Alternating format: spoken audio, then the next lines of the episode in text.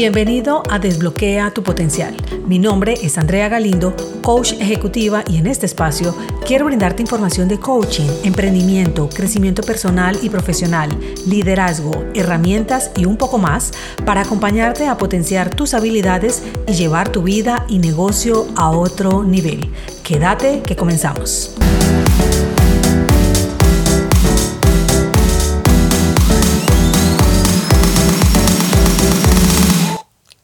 Voy a iniciar a trabajar, pero antes revisaré qué han subido mis amigos en las redes sociales.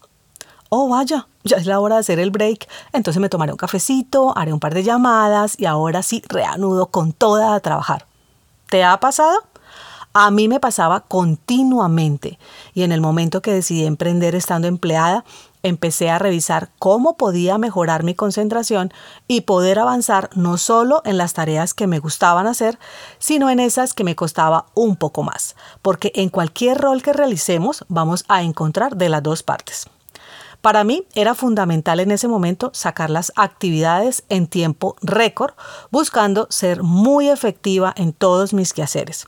Y fue donde al prestarle atención y leer acerca de la procrastinación, entendí que era un tema recurrente en mí, por lo que me enfoqué en gestionarlo.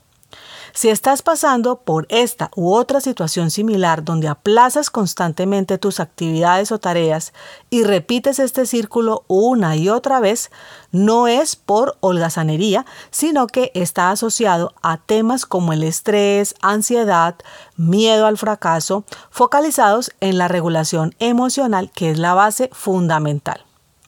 Por ejemplo, si tienes una tarea que probablemente es muy grande, un proyecto que te va a tomar demasiado tiempo y te llevará una inversión alta de energía, puedes estarte abrumando del solo pensar en todo lo que te espera hacer, lo cual genera un rechazo y evades constantemente el inicio de esa actividad.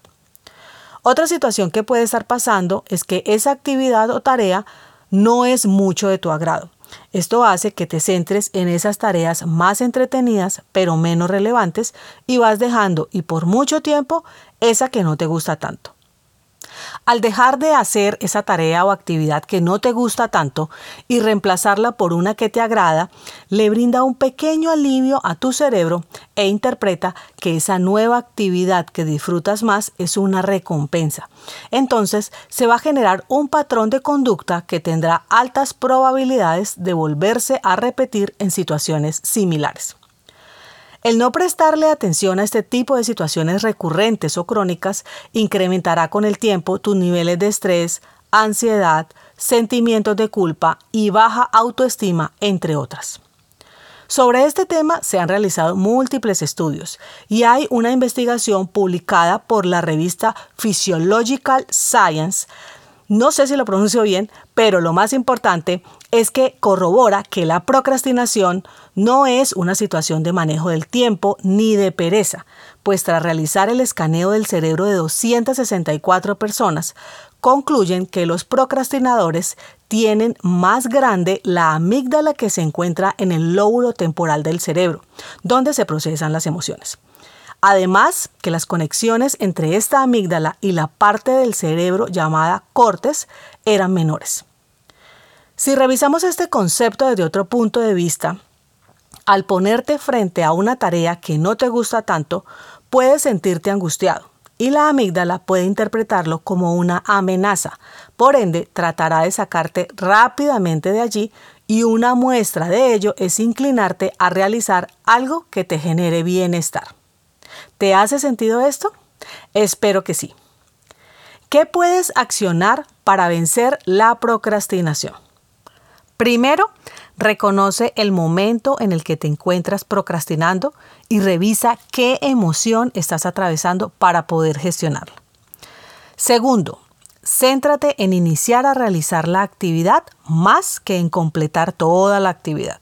Para eso, puedes dividirla en mini actividades o tareas y te será más fácil empezar por partes. Esto te dará una sensación de avance que te incentivará a continuar con las que siguen.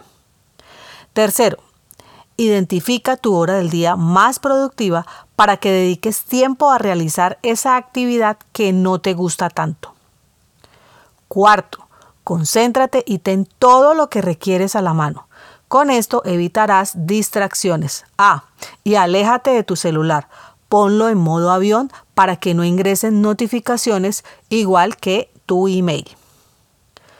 Quinto, fíjate fechas y horarios específicos para adelantar esas actividades. Si lo dejas a la deriva, difícilmente darás inicio. Sexto, Premiate cuando completes la actividad con cosas sencillas como comprarte un helado favorito o deleitarte con un buen café o algo que se sienta bien para ti. Séptimo, cambia tus palabras replanteándote el tengo que o necesito hacer por tengo la oportunidad de o elijo hacer. Se sentirá muy diferente en tu cuerpo. Ya con estas siete acciones, quiero decirte que te puedes apoyar de la técnica Pomodoro, que si bien como lo dije antes no es un tema de gestión del tiempo, puede ayudarte en la productividad. Y si no la conoces, es básicamente que trabajes en concentración durante 25 minutos, descanses por 5 minutos y repitas el ciclo otras 3 veces más. Luego de esto, te das un descanso más largo entre 15 a 30 minutos. Con toda esta información y como siempre te digo, llevándola a la acción, mejorarás tus resultados. Me encantó acompañarte una vez más para que juntos sigamos desbloqueando nuestro potencial. Abrazos y hasta la próxima semana. Chao, chao.